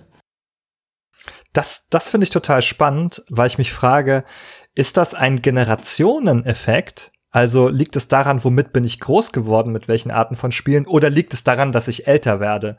Also, also macht alten Leuten, also haben alte Leute, weil sie älter sind, anderen, also Spaß an anderen Spielen? Oder liegt es eigentlich nur daran, die sind mit anderen Sachen groß geworden, haben andere Ideen über Games im Kopf und dann diesen neumodischen Quatsch wie Battle Royale mögen die dann nicht. Das mögen dann die Jungen oder so, keine Ahnung. Also das frage ich mich gerade. Das können wir jetzt nicht beantworten, aber das ist, das weiß man jetzt nicht so genau. Wir können ne? nur hoffen, dass Quantic Foundry den Fragebogen noch so eine Weile in einer, dieser oder einer vergleichbaren Form online lässt und möglicherweise noch ein paar ähm, Retest-Daten erhebt. Das als Langzeitstudie, dass wir ein paar Langzeitdaten reinkriegen. Das wäre in der Tat eine interessante Geschichte. Ja, das stimmt. Ich frage mich, ob die das äh, machen. Also man kann sich ein Profil anlegen. Ich frage mich, wenn ich das, wenn ich sozusagen das neu ausfülle, ob er das auch tatsächlich als neuen Datenpunkt speichert, also als zusätzlichen oder ob er meinen alten überschreibt. Das wäre eine interessante Frage. Mhm. Wenn sie klug sind, behalten sie alle Versionen tatsächlich. Dann könnte man auch Effekte über Zeit irgendwie mit abbilden. Ja, spannend. Wir können das im Moment nicht erfahren, weil wir nicht reinschauen können. Ich habe doch noch eine Frage im Enjoy-Bereich. Ich will gar, eigentlich gar nicht wissen von euch, wie ihr darauf geantwortet habt. Mich interessiert viel mehr. Gameplay with lots of blood and gore. In welchen Bereich gehört denn das eigentlich? Jetzt, wo ich sage, ich glaube, das ist in diesem Bereich Action irgendwo mit drin. Es müsste also Destruction also, sein, und zwar in dem Fall von menschlichem oder von überhaupt Gewebe, biologischem Gewebe. Das ist auch eine Form von Chaos und Mayhem. Ja, das, das stimmt wahrscheinlich. Ja, okay, aufgeklärt. Ja, erst, erst habe ich so gedacht, hm, wohin gehört das eigentlich? Oder Excitement. Also da geht's dann schon in den Bereich Pathologie vielleicht. Nein, nein, nee, das ist drastisch. Aber ja, es ist natürlich ein Anblick, den man im Real Life nicht so häufig hat. Blood and Gore hier in westlichen, ähm, es sei denn, man hat einen entsprechenden Beruf als Tatortreiniger oder Unfallchirurg. Deswegen dürfte es für viele auch, also ex vielleicht exciting sein. In jedem Fall, beides würde zur Action-Komponente zählen in dem Fall. Being an Agent of Chaos and Destruction übrigens, ne? Äh, Jessica, enjoy a great deal oder was? Nein, da habe ich tatsächlich nur Enjoy Somewhat angekreuzt. Und das ist doch jetzt eine Lüge. Nein, wirklich. Und ich habe einen Screenshot davon. Mhm. ja, aber ein Blatt Screenshot, auf dem du gelogen hast. Ach, nein. nein, okay, nein, erzähl, erzähl. Nein, erzähl mal.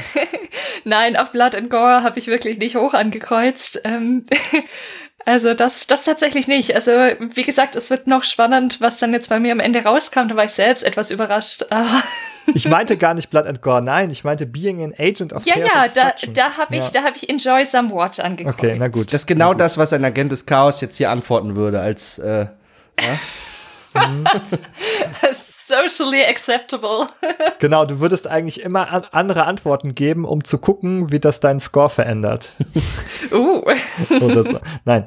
Ja, sehr schön. Jetzt klicke ich mich mal in meinem Dingens bis zur dritten Kategorie. How often do you do the following things when you play video games? Jetzt geht's darum, was, wie oft tut man das? Die Skala hat sich auch verändert. Da geht jetzt von never bis always. die Skala ist sogar tatsächlich ein bisschen klarer, finde ich, als die Important-Skala und so, weil nie und always sind tatsächlich also 0 und 100 Prozent so, ne? Das kann man sich noch vorstellen. Also für mich macht das mehr Sinn. Vielleicht geht es ja auch nicht äh, allen so. Habt ihr eine interessante Frage aus diesem letzten Bereich noch, die wir vielleicht vorstellen können? Ja.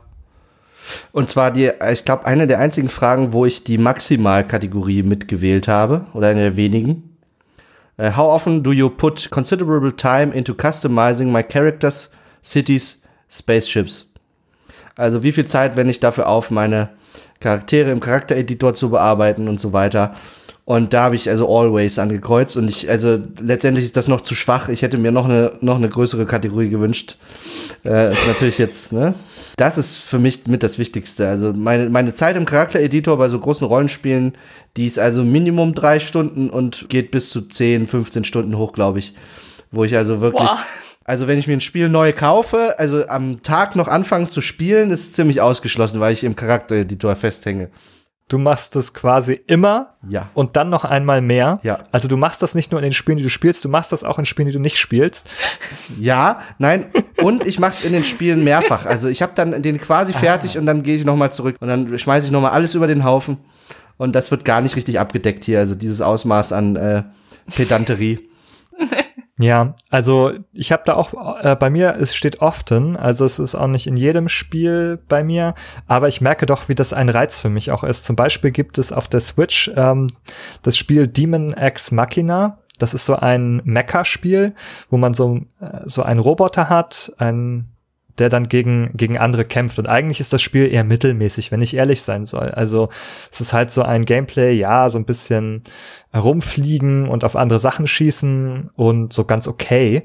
Aber was mich an diesem Spiel so gehalten hat, ist, es bietet unheimlich viele Möglichkeiten, diesen Mecha, den man da spielt, zu customizen. Also man kann alle Farben überall ändern.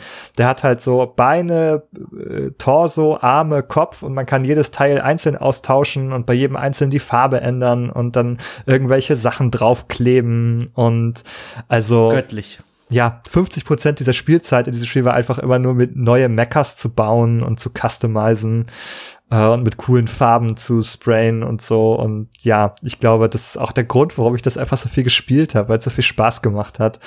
Und ja, ist, äh, glaube ich, im Bereich Kreativität angeordnet. Ja. ja. Ist total spannend. Ich habe Rarely angekreuzt.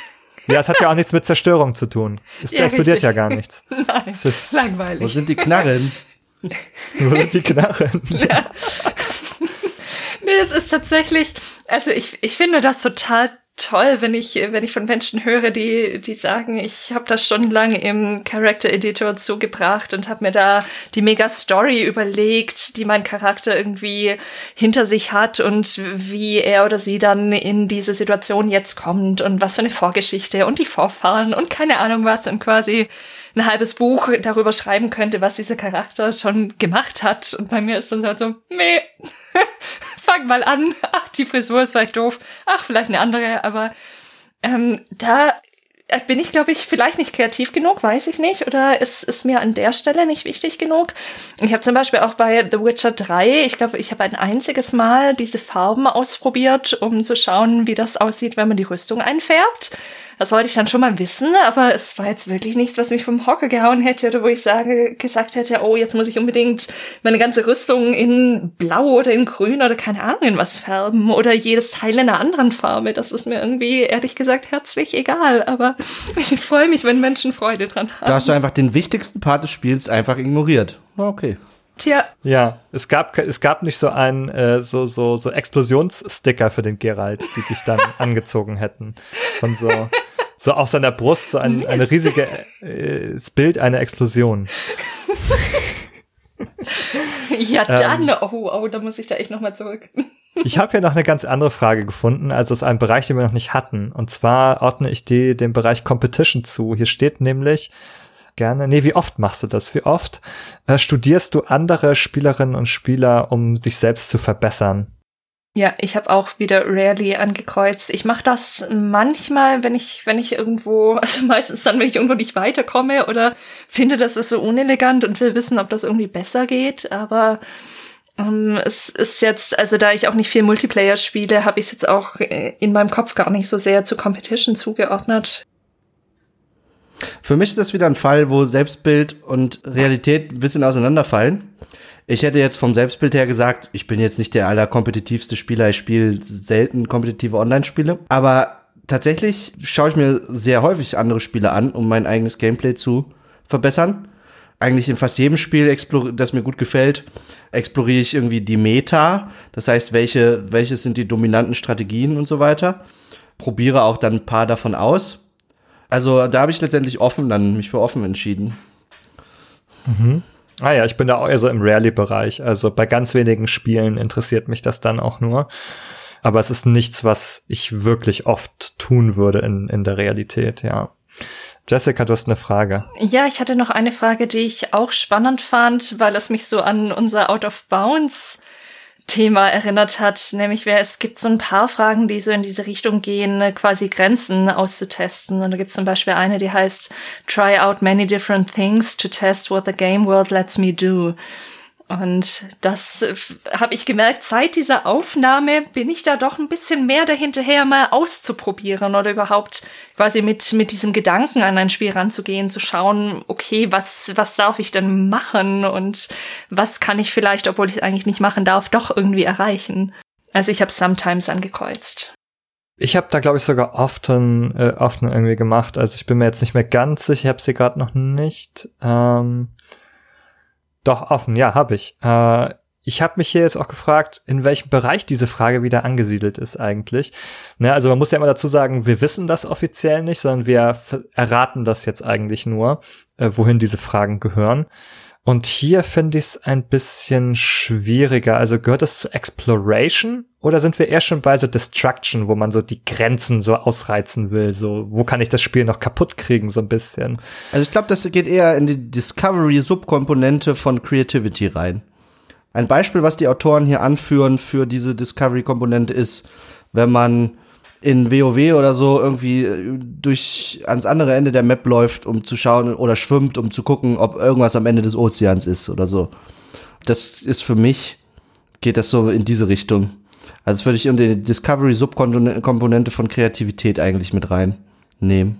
Ja, hätte ich auch da verordnet. Ich habe mal so eine kleine Liste gemacht und versucht, alle Fragen zuzuordnen und so eine Strichliste gemacht und also die meisten ähm, Kategorien haben drei Fragen, manche haben vier Fragen, wenn man danach geht. Und Discovery wäre sowas, wenn man die Frage dazu rechnet, wären es vier.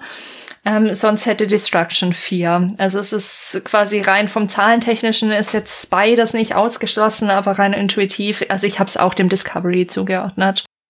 Und dabei ist es von entscheidender Bedeutung, dass, ähm, wenn man unverfälschte Daten von dem Fragebogen erhalten will, dass die, die Menschen, die den ausfüllen, nicht wissen, zu welcher Dimension die Items zuzuordnen sind. Wir bilden uns jetzt ein, das einigermaßen gut zuzuordnen können, weil wir natürlich auch einen geschulten Blick haben und möglicherweise wird es vielen Zuhörenden auch so gehen. In diesem konkreten Fall, da diese Fragen ja ziemlich direkt, wenig versteckt, äh, ziemlich, also auf den Punkt gebracht nach bestimmten Sachen fragen. Also das, das, da braucht man kein geschulter Psychologe sein, um die gegebenenfalls so äh, ziemlich treffsicher zuzuordnen zu können. Was natürlich ein kleines Problem darstellt, weil äh, hat man zum Beispiel so eine konkrete Vorstellung von sich, ein Selbstbild, dem man auch äh, in seinem Antwortverhalten entsprechen möchte, dann äh, kann man dort leichter seine eigenen Daten irgendwie auch unbewusst in eine bestimmte Richtung verfälschen. Ja, das liegt auch daran, dass hier, also bevor man diesen Test überhaupt anklickt, hat man eigentlich schon diese Dimensionen gesehen, äh, ja. zu denen man hingelangen kann. Mhm. Also bei einer richtigen psychologischen Studie wäre das natürlich nicht so. Da würde man im Idealfall überhaupt gar nicht so genau wissen, worum es jetzt eigentlich geht bei den Fragen. Damit man eben das damit sagen, ah ja, ich weiß ja, ich bin bin eher jemand, der sozial ist und deswegen muss ich jetzt darauf achten, dass ich bei den Sozialfragen auch immer hoch ankreuze. So. Das kann natürlich dann genau dieser Effekt sein, den wir hier haben. Ja. Ansonsten, wenn ihr keine besonderen Fragen mehr habt, dann würde ich jetzt gerade mal abschließen. Computing Your Profile sagt es bei mir. Und ähm, wir können zum Abschluss noch mal ein bisschen ja darüber sprechen, so was äh, uns das Modell jetzt für Ergebnisse zugewiesen hat mhm. und wie zufrieden wir damit sind, beziehungsweise wie selber uns darin wiederfinden. Hm, was sind denn die, die zwei oder drei höchsten Werte, die du hast, Jessica? Von den also, Überkategorien, ne? Also den Primary Motivations. Ja, also erstmal als Überschrift, da kommt der Your Gamer hm. Motivation Profile. Steht bei mir aggressive, analytical and practical. da, da muss ich schon etwas schmunzeln, weil ich mich jetzt ehrlich gesagt gar nicht erst so aggressive wahrnehme. Also ja, ab und an mag ich das gerne mal und ja, ich habe die Explosives angekreuzt. Ich weiß, ich weiß. Deswegen ist das wahrscheinlich, wahrscheinlich so geworden. Ähm, also wenn ich jetzt drei Wörter hätte nennen müssen, einfach spontan, hätte ich glaube ich nicht aggressive genommen, vor allem nicht als erstes, aber ich glaube auch grundsätzlich nicht.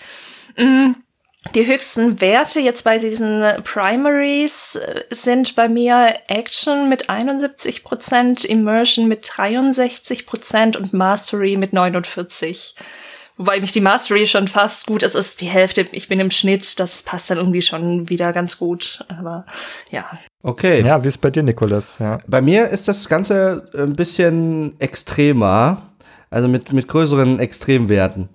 Also das Gamer Motivation Profile beschreibt mich als calm, proficient, independent und creative. Ja, danke, fühle ich mich geschmeichelt irgendwie.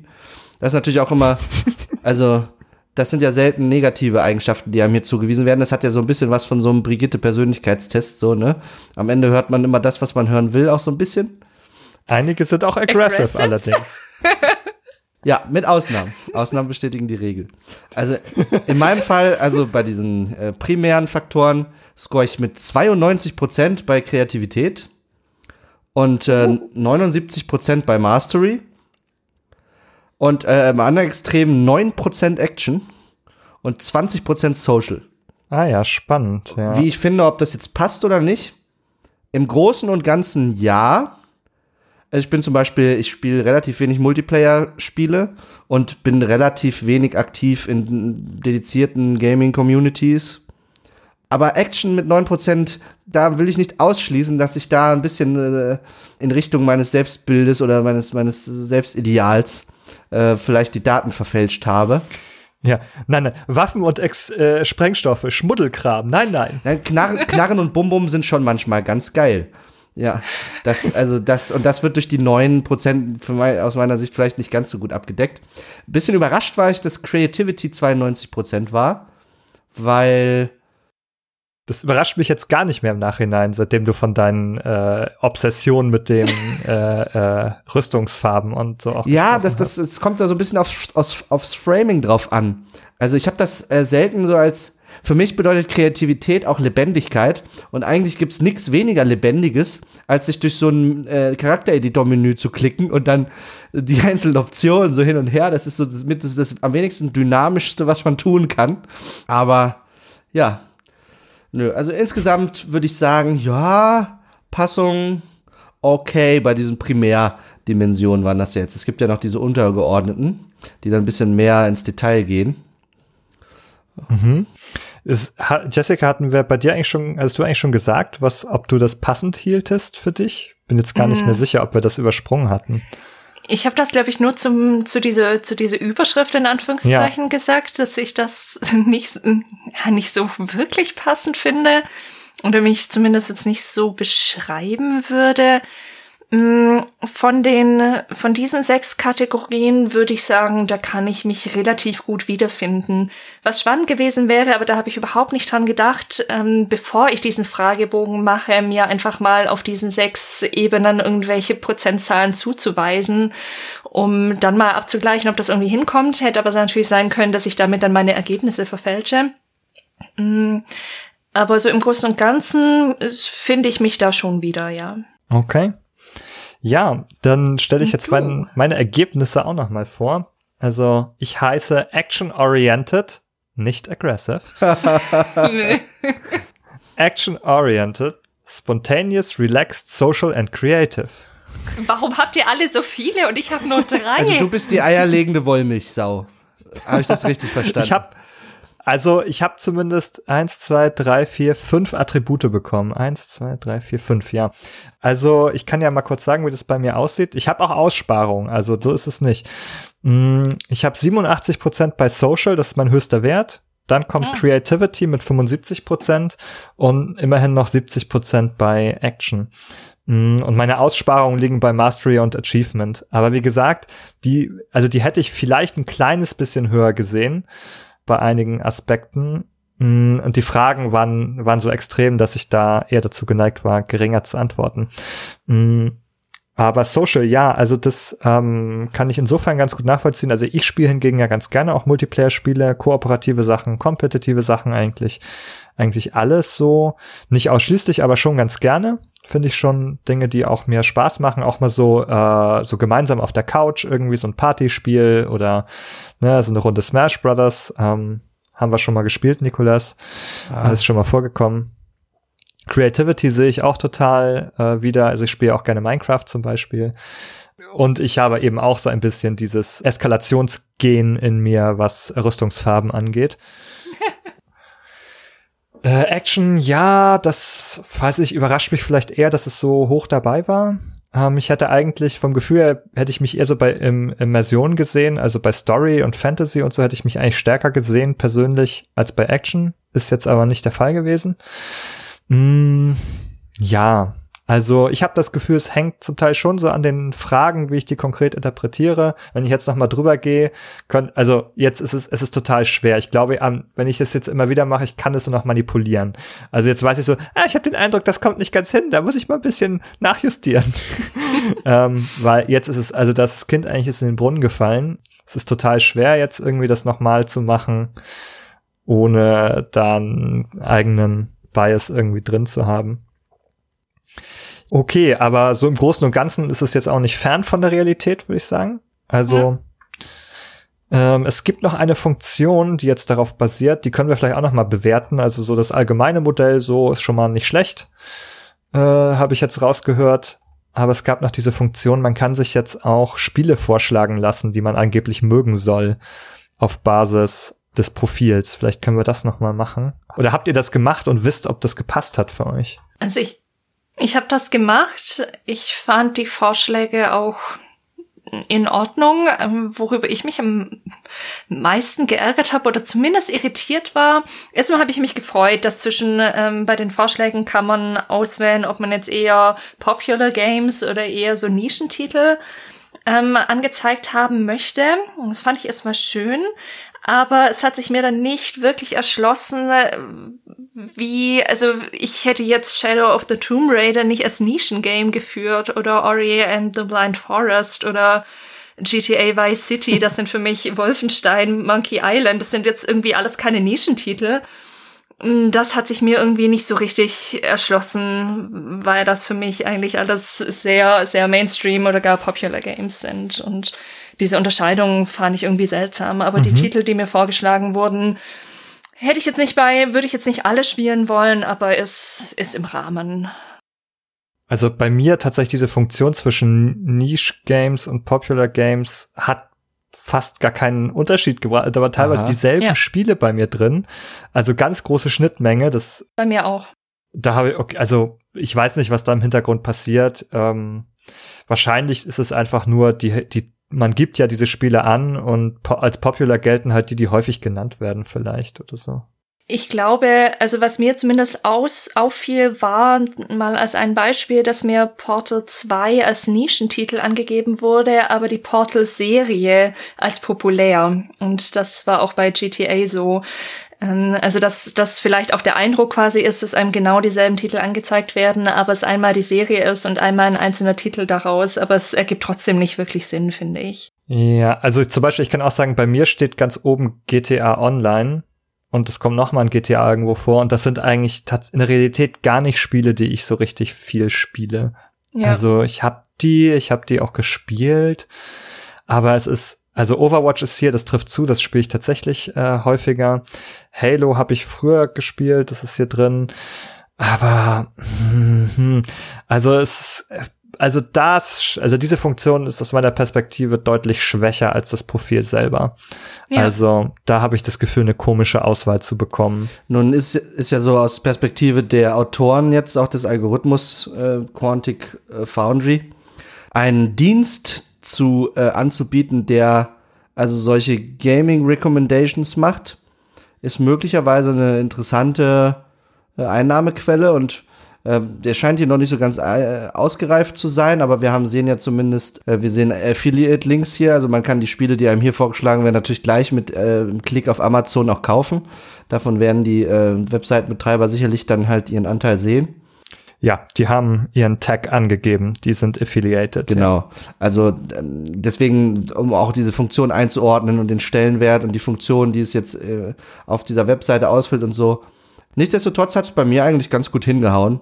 Ähm, ich habe hier bei, bei einer balancierten Auswahl zwischen Nischen und populären Spieleempfehlungen habe ich eigentlich ausschließlich Spiele, die ich irgendwo so in meiner Top 20 der persönlichen Spiele auch verortet hätte angezeigt bekommen, von Dark Souls über äh, verschiedene Final Fantasy oder Elder Scrolls Spiele. Äh, das hat ganz gut hingehauen bei mir tatsächlich. Ja, die hätte ich bei mir tatsächlich eher gesehen sogar. Also ich mhm. hätte eher auch mal ein Rollenspiel gerne bei mhm. mir gesehen oder ein Spiel mit einer interessanten Story als jetzt so ein GTA Online ausschließlich. Also es hat meine Social-Komponente hat es echt überbewertet mhm. letzten Endes und sehr ignoriert, dass ich auch an Immersion und Story interessiert bin. Ja, ähm, vielleicht, dann kommen wir vielleicht in den letzten Teil des Podcasts heute, wo wir noch mal so ein bisschen abschließende Bewertung dieser ganze, ganzen Geschichte machen. Das Gamer Motivation Model noch mal überlegt, was soll es leisten? Es soll ähm, eine Einordnung bieten in verschiedene Motive, die man haben kann, Gründe, warum wir Spiele spielen gerne und uns sozusagen eine persönliche Rückmeldung geben, in welchen Bereichen wir jetzt im Vergleich zu anderen äh, hoch angesiedelt sind. Was ist eure abschließende Bewertung, Jessica?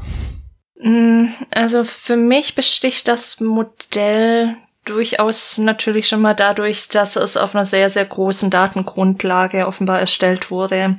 Also jetzt mal so rein aus wissenschaftlicher Perspektive mehrere hunderttausend, ich meine, es waren 250.000 oder sowas, die bisher da eingeflossen sind. Das ist natürlich ganz schick. Ähm, die Fragen finde ich auch in Ordnung. Also wir haben uns schon drüber ausgetauscht, dass es an manchen Stellen natürlich irgendwie auch schwierig ist, aber das ist das Problem mit grundsätzlich jedem Test und vor allem mit diesen Persönlichkeitsgeschichten. Deswegen, da würde ich jetzt deswegen keine Abstriche machen. Was mich aber tatsächlich sehr stört, ist, ich finde, es sind pro Unter, also pro Subkategorie sind es einfach sehr, sehr wenige Fragen. Also wir haben, in den meisten haben wir drei Items, also drei Fragen, die dann auf eine dieser Subkategorien laden. Das ist einfach sehr wenig. Ich habe noch mal so ein bisschen geschaut mit den Persönlichkeitsfragebögen. Da gibt's einen relativ bekannten, das ist der Neo-PIR. Also euch beiden würde sicher was sagen. Der ähm, handelt so die Big Five, also diese großen fünf Persönlichkeitseigenschaften ab mit ähm, jeweils sechs Subkategorien und das sind insgesamt 240 Fragen. Das bedeutet, es sind acht pro Subfaktor und das ist eine Anzahl, also das findet man auch in anderen Tests, zum Beispiel dem Neo FFI, da ist es auch ähnlich. Da sind es fünf Kategorien und 60 Items, die die, die abfragen. Das ist was, das ist, ist ganz gut. Wenn es jetzt irgendwie drei sind oder vier, das ist schon, finde ich, ein bisschen grenzwertig. Aber gut, es ist ja schlussendlich nichts wirklich in dem Sinne universitärwissenschaftliches, sondern es ist ganz klar ein Meinungsforschungsunternehmen. Die haben natürlich auch ein Interesse dran, dass die Fragen möglichst schnell durchklickbar sind, weil keiner Bock hat auf eine halbe Stunde Fragebogen.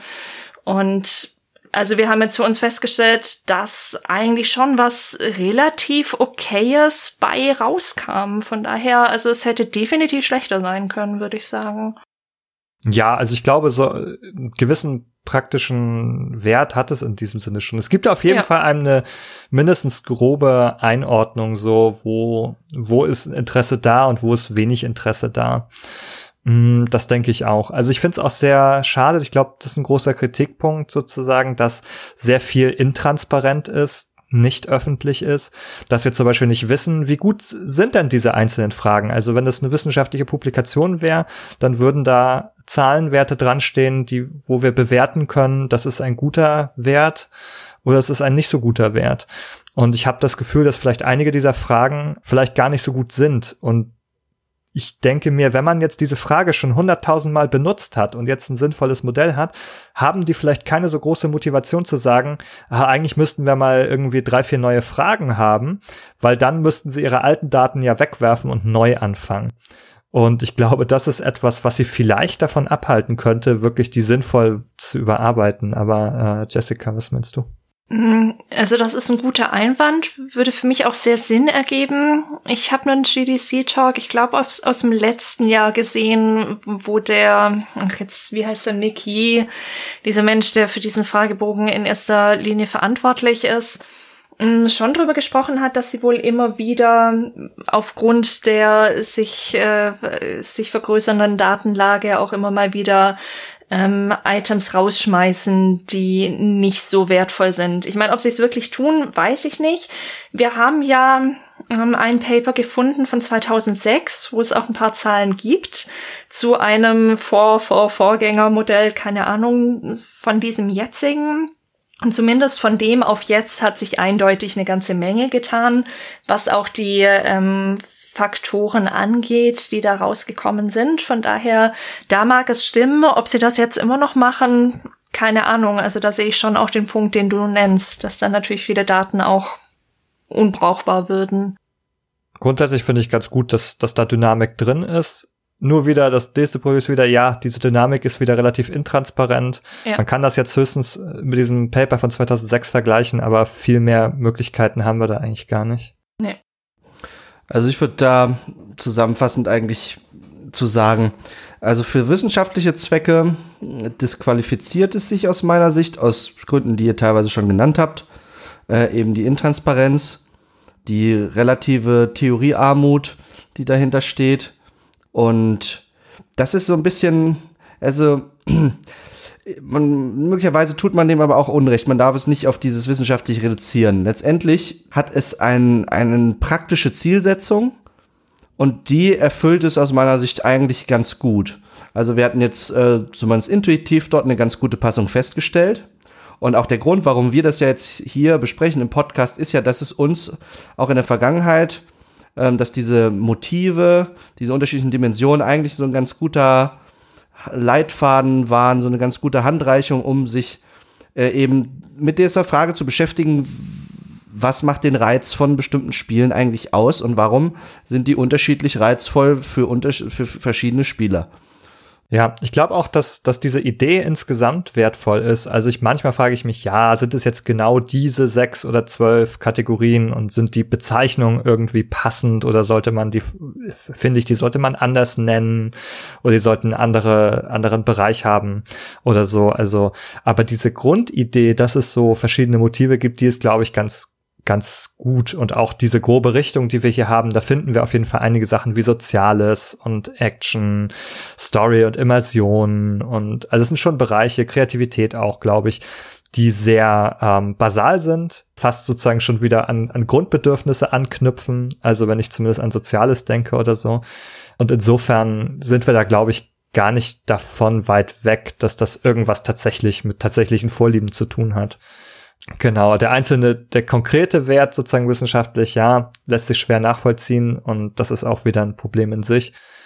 Aber wie gesagt, also mit der Idee, also ich würde damit auch gerne weiterarbeiten in den, in den Genrefolgen, die wir, die wir noch aufnehmen werden, weil es einem eine grobe Orientierung gibt, die ich interessant finde. Ja. Habt ihr noch ein letztes Wort? Jessica, ich glaube, du hast noch kein, kein letztes Wort gehabt zu dem Modell. Ich kann mich euch da nur anschließen. Aus wissenschaftlicher Sicht ist es natürlich kannst du nicht gut damit arbeiten, weil du viel zu wenig weißt. Aber für unsere Zwecke, ich finde jetzt auch gerade hier für den Podcast und überhaupt für Menschen, die sich jetzt irgendwie für Psychologie interessieren und bisschen besser verstehen wollen, warum sie vielleicht manche Spiele gerne mögen, ist es, finde ich, ein absolut ähm, legitimer Approach. Ja, sehr schön. Okay, ähm, ja, meine Damen und Herren, Sie hören, wir haben alles zu dem Thema gesagt, jedenfalls für heute. Ob Sie jedoch alles dazu schon gesagt haben, das steht für uns noch in Frage. Wir würden auf jeden Fall gerne wissen, was Sie und ihr dazu denkt. Das könnt ihr uns auf verschiedenen Wegen gerne mitteilen, zum Beispiel mit einem Kommentar auf der Webseite unter dieser Folge oder ihr kommt äh, zu uns auf den Discord-Server und diskutiert ein bisschen mit. Vielleicht habt ihr auch Lust, eure Motivation-Profile äh, mit uns zu teilen und darüber ein bisschen zu sprechen. Und natürlich, wenn euch die Folge gefallen hat, dann gebt ihr uns auf iTunes eine gute Bewertung, entweder vier oder fünf Sterne, auf keinen Fall weniger, das wäre ungerechtfertigt. Und auf Spotify würde ich mir wünschen, wenn ihr das benutzt, folgt uns doch da einfach, dann kriegt ihr immer die aktuellen Folgen dort gleich angezeigt. Und ansonsten bleibt mir nur zu sagen, bis zur nächsten Folge. Ja, bis zur nächsten Folge, liebe Zuhörende. Benny, Jessica, es war mir ein Vergnügen mal wieder. Dem kann ich mich nur anschließen. Macht's gut, bis zum nächsten Mal.